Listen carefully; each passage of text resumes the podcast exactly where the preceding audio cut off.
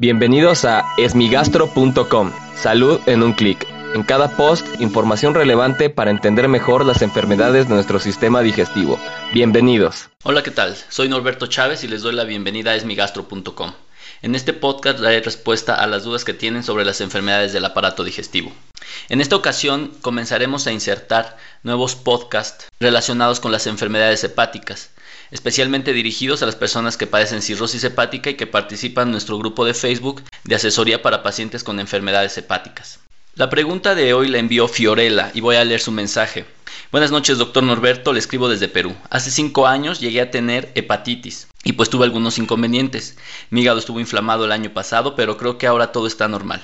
El problema es que no sé si pueda bajar de peso una vez que haya tenido hepatitis. Esta es una pregunta que ocurre con relativa frecuencia y parece ser que existen ciertas dudas en relación al papel que tiene el hígado en el manejo del peso corporal. No está bien determinado y es muy probable que las enfermedades hepáticas por sí mismas no sean causa de obesidad. De hecho, esto puede ser una pequeña confusión, ya que probablemente sea lo contrario, es decir, la obesidad sí sea una causa de las enfermedades hepáticas.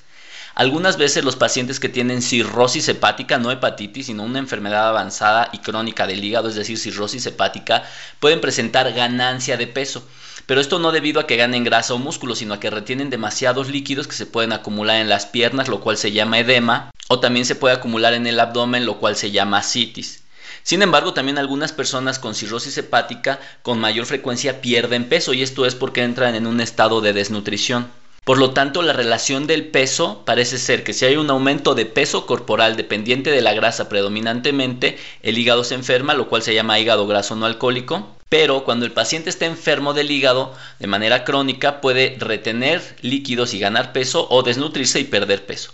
Ahora bien, si el paciente tiene hepatitis, no tiene ninguna contraindicación para perder peso, es decir, no hay un freno que le impida al paciente la realización de actividad física, un freno para la alimentación y una vez realizando adecuadamente una buena dieta y una buena eh, rutina de actividad física, el hígado tampoco es un freno para realizar una pérdida continua de energía y por ende una pérdida de peso. Ahora bien, es muy importante saber qué tipo de hepatitis se tuvo, porque si fue hepatitis A o hepatitis E, por ejemplo, son eh, infecciones que son agudas, pasan una sola vez y no dejan secuelas en la mayor parte de las veces. Si es hepatitis B, en algún porcentaje de pacientes puede ser crónica, pero si es hepatitis C, el paciente puede tener una enfermedad crónica.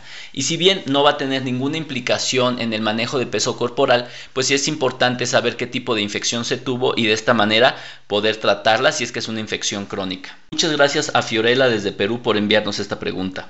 Si tienes alguna duda, te invito a que escuche los episodios previos. Y si aún tienes algo que no te haya quedado claro, en el sitio web esmigastro.com puedes enviarnos tu pregunta en el formulario que ahí se encuentra. Y si quieres participar en el podcast, solo marca el 55 41 69 1104 y podrás grabar tu mensaje al cual yo daré respuesta.